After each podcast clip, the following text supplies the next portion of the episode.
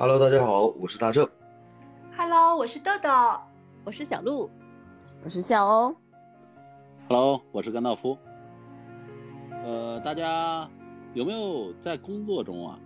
出现失误，然后找不到责任人的问题？今天我想和大家讨论一下。找不到责任人，那就是领导的责任呢、你们说这个让我想到现在有个流行词汇叫做甩锅。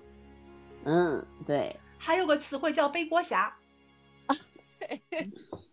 就是连甩，就反正是总体来说就是自己不背锅，让甩给别人，是这意思吗？哎，这这也就是拒绝责任，就是怕担责任。嗯这这个事儿，其实咱们说职场工作中，你不管干什么事情，都是会遇到失误的，都会出错误的，干得多错得多。但是你你得干活呀，对吧？你不干活，那你不就用句时髦话来讲，那你不就摆烂了吗？所以为什么出现这种情况？就是一旦这个错错误出现了，呃，大家都不愿意担责任，只能说是你最后落实到具体做事的人身上啊，你做错你担责任，但实际上这个活是谁让你干的呢？对吧？嗯，我觉得领导还是要担起一些他自身的责任来的。我觉得这么这么说啊，可能有点笼统，就是比如说我们我们这么说吧，我拿我们的行业来说，假如说你是一个责任编辑，那么这一期的呃稿子，就是你因为你的这个没有不谨慎，然后呢把导致于导致这期的节目有有一一两句话有问题，然后被领导批评了，这个时候应该谁担责任呢？第一责任人应该是你你自己，对吧？你自己因为你的原因，你没有把这个呃节目做好，然后你要担责任。第二是你的，才是你的领导，对吧？就比如说我们之前有一个有一个原则是，如果你你这篇这一期的稿子，比如说一千五百字，如果你错了两个字，对不起，一个字扣五十分，一个字五十分，两个字，呃，两个字一百分这样的。就所以这个肯定是第一责任人是那个犯错误的人，第二责任人就是然后是你的领导，嗯对，这是我觉得是职场当中的一个一个普遍的一个现象。但是现在的问题在于，呃，我们经常会看到什么呢？就是一个人犯错误了，然后 主要的责任人是他的领导。我不知道你们碰没碰到这种事儿？嗯我在国企工作的时候是这样，就是如果是一个团队的错误，或者说你作为一个执行人，你是执行了上级交代的一个事情，但是嗯最终领导多数会把这个责任放到你头上，你只能默默承受。但是我觉得在民营企业就不一样，就是如果是呃发生了错误的话，好像大家对这个责任认定啊，就是不会这种一定要找人背锅，更多的还是在于问题怎么解决。因为具体责任到底是谁的，其实不是说非要推一个人出来，而是好像彼此都是心知肚明的。重要的是我们怎么去解决问题，看看结果更重要。至于谁背锅，好像不是那么重要。嗯，我是觉得跟企业类型有关系，就是在国企的时候，一定会要把这个责任安到一个人头上去。我觉得就是，如果是比较务实的做法，就是应该出现问嗯题，先解决和处理哎这个问题，然后事是推诿对后吧对，就是事后我们再来找，呃，那根据这个结果来推这个过程出了什么问题，那责任在哪里？但也不是说我嗯们一定要惩罚这个责任人，或者哎是谁来处理这个是为了避免以后。其实很多时候复盘是为了更好的以后更好的执行，而要避免那些发生的错误。但是现在很多东西就本末倒置了，就是谁出来先把这个锅给背了，然后 这个问题至于最后怎么样，或者是不是要复盘，呃，从中学到更多的就是经验啊、教训啊，或者其他都是次要的。先谁先出来个人把这个 锅给背了。这个才是貌似是最重要的事情。呃，我觉得是因为企业性质的原因，因为我自己感觉就是，嗯、在民营企业的时候，就像豆豆说这种，大家先解决问题，然后复盘的时候，其实是为了避免以后出现这样的问题。但是在国企，真的就是一定要把这个罪名安到一个人头上，这事儿才算了了。关键是，哎，我我我问你们，假如说，呃，如果这个事儿比较责任比较大，然后领导让你背，你背吗？那灵魂拷问一下。这个也嗯是拒绝这不了。这得是多大事儿啊！对 对，对我嗯我是觉得是这样的，就是，呃，豆豆那个刚才大正说的对，就是这锅这事儿得多大，然后来看自己背不背锅，是这样吗？大正？对呀，你本来这个事儿就得看能不能背得了这个锅呀。你比如果说事情比较小，那或者是就挨批一下呀或干嘛的，那无所谓。那如果嗯涉及到更多的，比如说经济损失啊，或者是职业损失啊，那那为什么要我来背这个锅？或者说我也背不了这个锅呀？嗯。嗯呃，我们如果背锅的话，就是我我觉得是这样的，就是如果是你的合作伙伴，比如说你们俩一起来做事情，他错他错了，因为他的失误，那么影响了整个的这个团队的一个进程，你替他背锅吗？我觉得不能背锅，谁的问题谁负责，自己的事情自己做。嗯哼，呃嗯，这是你的态度，嗯。对我稍微跟跟豆豆有点不一样，就是我主要责任你不会负，但是如果说你们关系非常好，而且后续这个项目还需要两个人继续合作往下走的话，啊，就是我还是会偏帮一些，嗯我会承担一半。好，嗯我们那小鹿，呃，这个如果权责明确的话，不承担就是不承担，但是我们可以共同面对后果。嗯，就是你，比如说经济损失你不担，经济损失那肯定不承担，因为权责是明确的话，没有必要我承担，这个是、嗯呃没有必要的。但是我嗯们是共同团队，那我们怎么解决问题，互相扶持啊，那都是可以的。对，我嗯觉得后面怎么去解决这个问题，大家可以一起想办法来解决。但是谁的责任就应该谁来担。对，这个没有必要模糊界限，尤其是嗯界限本身比较清晰的情况下，你没有必要说为了帮他，那其实我们帮他完成工作也是帮啊。我同意小璐姐的意见。嗯。嗯我也是，我觉得是这样的，就是，但是呢，我我我同意小鹿的意见，但是我又觉得呢，还得具体问题具体分析，是因为很多的，比如说这个失误，没有那么明确的，呃，责任界限不是很责任清晰。界对限，那要另当啊别论。对，嗯你合作做事哪有那么明确的责任界限？嗯，或者说，比如说，有可能是这样的，就是可能是因为他的失误，你不知道，然后你也失误了，这是哦，对我前面讲的我那个失误不就是这样吗？虽然是是供应商的事儿，我我是我的责任是失察。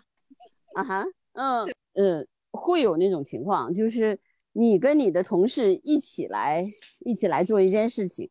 那比如说你们共同剪这个片子，还是我还是从我自己的那个我的职业吧，就比如说我我跟着我的同事共同把这个片子剪完了，那这片子可能时长就是十五分钟，然后呢，我其实没有注意，呃，他出了错，就是我因为他出错的时候你不知道啊，我不知道。但是结果导致片子以导致我们这片子出来以后，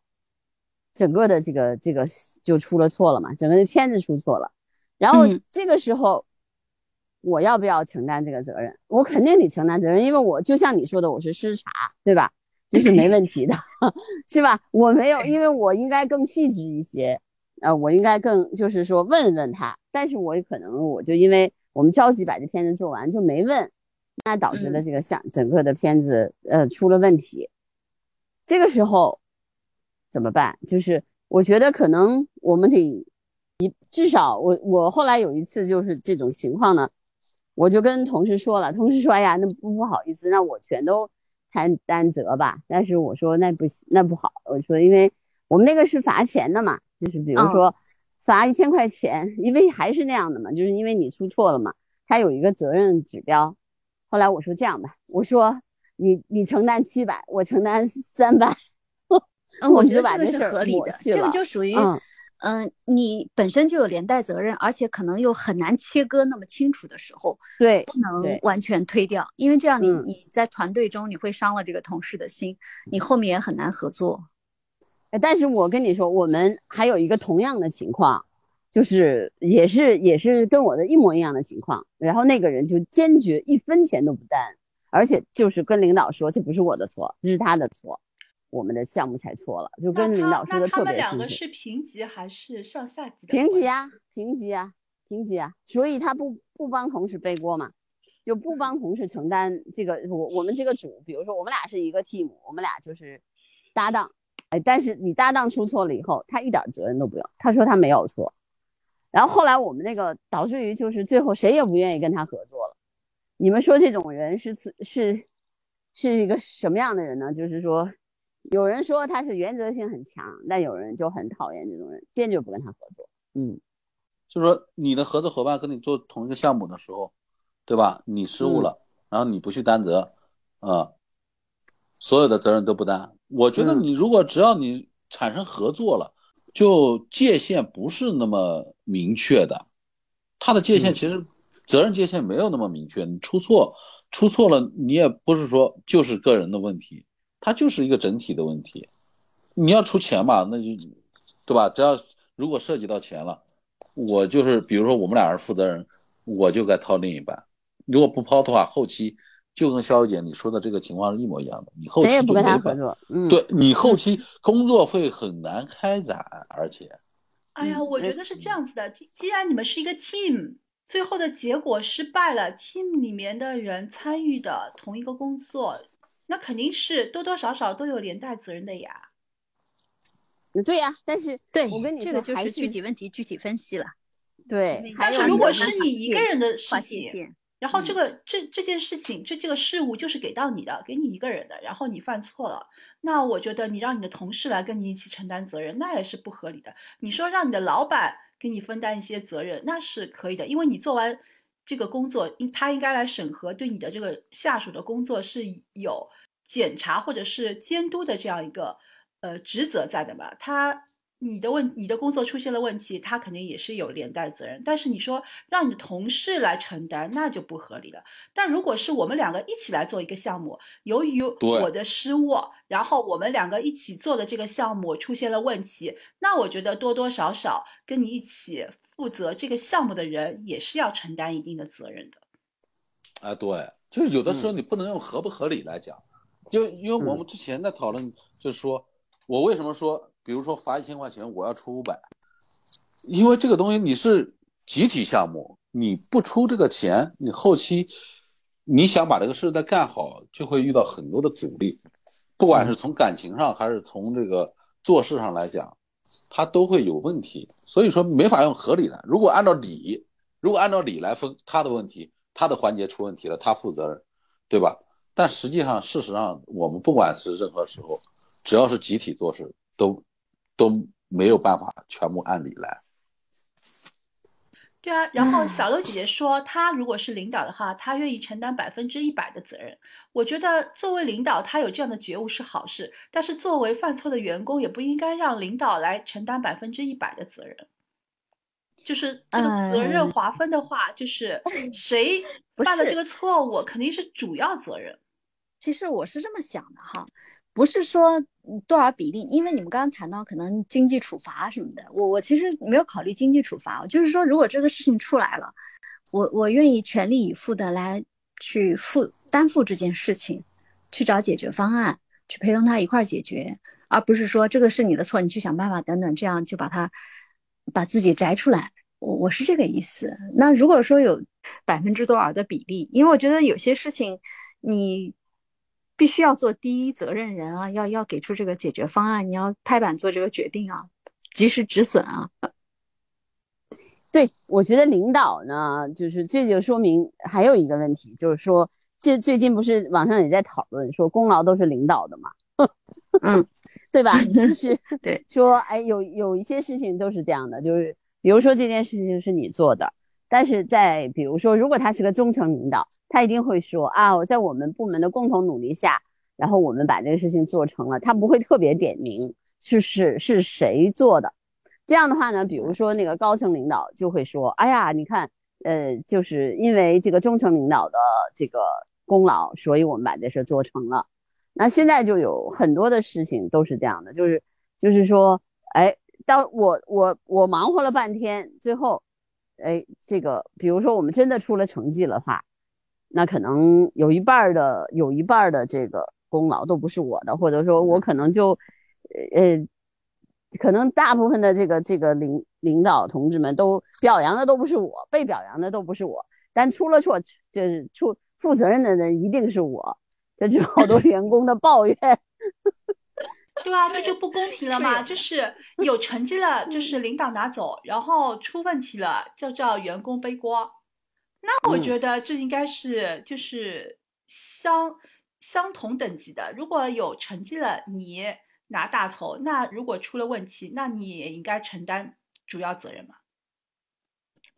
这种情况，我觉得在在这个国有企业当中可能很多。反正以前在国企上班的时候，觉得这种事特别多。而且你也无处申诉，对，没错，关键是无处申诉，对，嗯嗯，对，除非你你你正好被看见，就是我觉得以前就是如果说你说的在国企的话，就是很多的基层员工。特别是年轻的员工，他是不被看见的，就是对。但是如果哎，他被看见的时候，都是他出错的时候。嗯，或者就是可能有一些机缘巧合，有些场合你能够呃单独的去表现自己，可能比较出彩的时候被看见，那也是有的。但是正常情况下，嗯，你也不会去越级报告，对吧？对，正常做日常工作的话，那你不管你做的具体的活是什么样的，都是往上一层一层往上交。那如果是好的话呢，功劳自然是领导的，是部门的；如果不好的话，领导自然会把责任一层一层放下来，要有一个员工的名字交上去。其实我觉得这种事儿不光国企，私企也不少，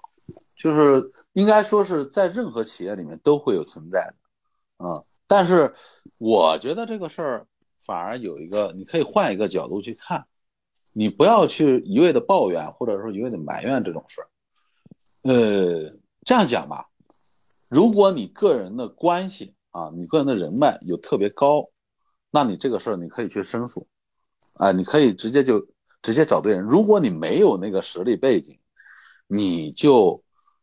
为什么不很乐意的把他这种你个人所取得的成绩或者荣耀给他归功到集体去呢？你让领导去开心呗。你让你上面的 boss 就开心？为什么我我要？因为因为什么啊？因为一你现在是处于单位部门的，别人就是说他的眼光看到的也是你的一个部门的荣耀。呃，你本身你一个小朋友如果想出头的话，如果你背后没有稍微更高一级的，呃高一点的，就是说网络的话，我觉得啊，你强出这个头，损失的，你损失的东西更多。但如果说你心甘情愿的把这个东西让出去，这个荣誉让出去，这样讲，你在你的部门里面，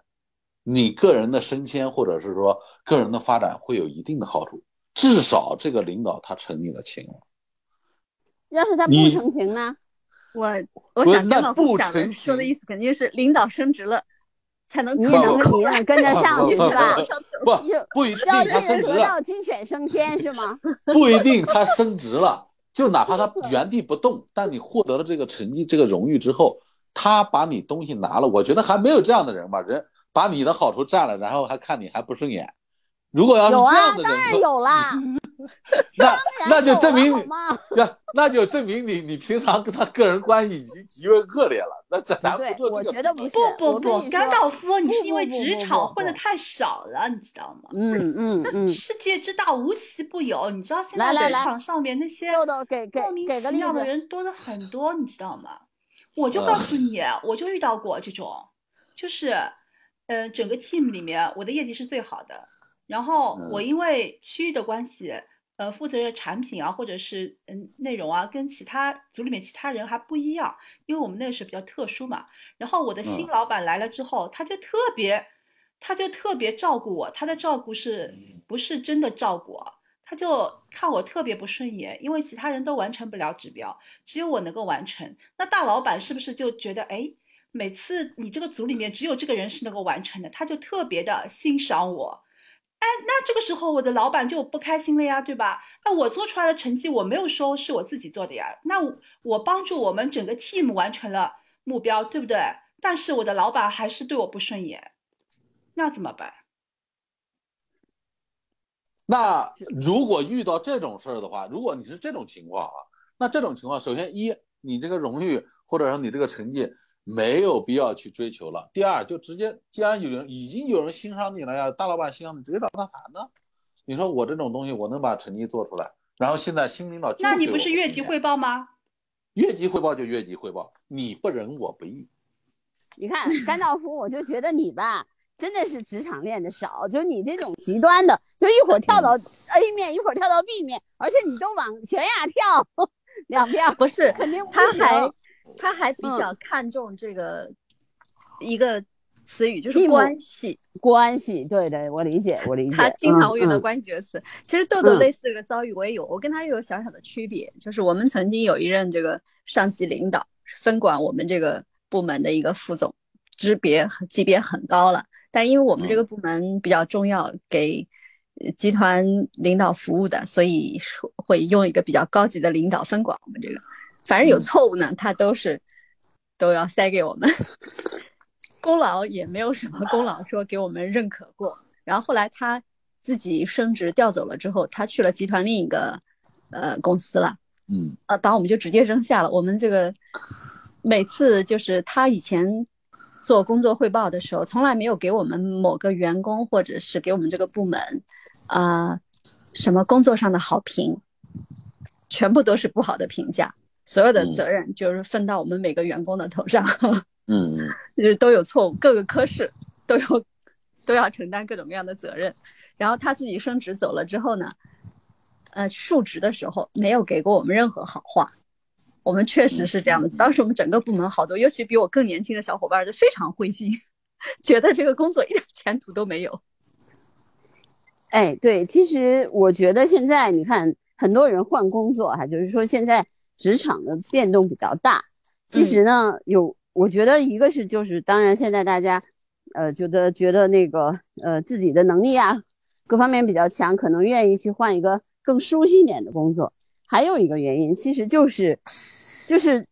责任都是你的，就是然后功劳都是领导的，所以如果一次两次的话，我觉得没关系，年轻嘛，是吧？我年轻人就像甘道夫说的，我年轻，我承担得起，对吧？我我不在乎。但如果老是这种情况出现，你说谁受得了呢？那只有走掉了，只有走人了。嗯，我们那个部门后来四分五裂。进进出出，来来回回走了好多人。嗯，这这这种部门永远没有没有一个和切的领导啊，永远成不了。其实有的时候，我不是说你不懂职场，我说的很清楚。如果你没有上级关系的话，你一开始你就不可能跳头去跟他争夺一些利益关系。那样的话，你越争夺，因为他比我们级别要高得多。对呀，因为本身他越争夺的话，跨级管理我们这个部门，我们是对吧？讲的是职场问题。是对于一些入职的小伙伴给他的建议，真的是你一开始不能去争这个东西，你去争这个东西，你要你要干什么？你要上天吗？嗯嗯，但是说实话，哎，这个东西呢，就是我说的一分为二嘛，就是如果说这个事情一而再再而三的发生，其实如果你不去争的话，最后损失的不是你一个人，而是整个的部门。那肯定不能。如果这样的领导的话，他一定是把所有的这个功劳都。把攥在自己手上，那就然后把错误全都全都分配到下属，而且呢，就是还有一种领导是我都碰见过的，就是他会牺牲掉你，嗯，就是尽管你们就是你们是一个 team 对吧？或者人家说你跟他是一伙的，但是呢，实际上一到遇到事情的时候，他就是第一第一时间想到的不是说考虑你的利益。可能在小的事情上可能会考虑你的利益，但是只要遇到，比如说跟他的利益相符的时候，相或者说相冲突的时候，第一时间想到的是牺牲掉你，牺牲掉你，然后来来成就他自己。就是这种事情，其实我觉得在职场当中是屡见不鲜的。我觉得现在的小伙伴就一不光屡定会遇到见不鲜 不光是屡见不鲜，这种事嗯一定存在。我觉得哦，我觉得反正我混过的那些职场里面，如果能帮你说话的老板，那就是好老板；不帮你说话是常态。能为你说一句话，然后帮你承担一些连带责任的老板，那就是好老板。然后嗯在找工作的时候，就是要找这样的老板跟着他，然后他有升迁的机会，对吧？对，他有升迁的机嗯会，他才能想到你啊。然后你做出来的成就，你也会心甘情愿，然后让他去领，对吧？因为大家是相互照应的，你说这个事儿互相成就太，对，互相成就的。但是在大多数情况下，职场就是这么残酷的。他现在就是有很多，就像像人家有句有句现在有句就是很多老板就是踩着同事或者是的利己下主义属者，对，就是你说这样，就嗯。很多的老板，大多数的老板现在都是踩着同事或者是下属的尸体往上爬。嗯，呃，反正我就一个原则，我自己想找一个什么样的上级领导，我就力争让自己成为那样的中层干部吧，至少让我下面的伙伴看到我是这样的人。对啊，己所不欲，勿施于人嘛，对吧？对对，我就是这样一个原则。对，就就哪怕你你就说句难听点，你不想当领导，或者你没什么胸无大志，但你一样，你在职场里面，你就哪怕是混着，你也得你也得看清楚这个形势，你看你领导是什么样的人，嗯，最好有机会的话，自己能申请申请调到自己喜欢的领导那儿去，嗯，像这种领导，你谁跟他在一起都没什么好下场，没什么好日子过，嗯，这个是确实是的，我觉得职场是残酷的，有些时候你可以说，哎，我选一个领导，然后你运气好，你碰到这样的一个领导，就肯肯给你担责任。但是我觉得大部分的领导呢，还有一种情况叫事不关己高高挂起，这种人也 这种领导也不少。哎，这高高挂起就不错了，肖小姐，他不给你落井下石，来一脚就就已经很好了。我跟你讲，嗯，你想想，你是他的兵，你犯错误了，那这个时候他要急着撇清关系，最好的方法就是踩你一脚。能高高挂起就就已经不错了，就已经算算是个人了。所以我觉得 就是现在的职场，可能比就是比我工刚刚工作的那个职场，就那个时候的整体环境还要恶劣很多。这是我最近特别有感触的，就是因为很多人，比如说，如果你哎运气好的话，那你可能遇到一个好老板，你可能真的运气很好，就可以可以在这个公公司待很久。但是大部分的时候，其实你遇到的人就是你很少能碰见那种特别关心你的人，大部分人就是说，哎，我完成这个工作，然后呢，呃，对你呢不好不坏，就同事嘛，就会，然后就会把这个，但如果一旦出了错，肯定是你的错。所以现在我觉得可能大家的这个换工作比较勤呐、包括大家讨论的说错领导的什么功劳都是领导的，这是整个的这个整体的大环境，我觉得竟是内卷严重 造成的。他其实也不能算叫内卷吧，我我认为这个就就说到有点有点那个，从历史的角度上来讲，就是任何一种制度或者规定，它在实施了很长时间没有改变之后，没有一些大的本质上改变之后，它都会把一些不好的事情给显露出极端的，显露出它极端的一面，形成一种桎梏吧。所以所以领导犯错了，领导犯错了，你你来背或者说呃 你你咱背锅这个这个情况现在确实是很普遍这个事儿，但是你得看你用什么心态，什么，还有你用什么目的去看待这个事儿。好，我们这一趴是不是就就到这儿吧？嗯，啊好的，当当然，嗯，好，那我们结束一下录制吧，下周再见。下周再见。好，下周嗯见，下周见，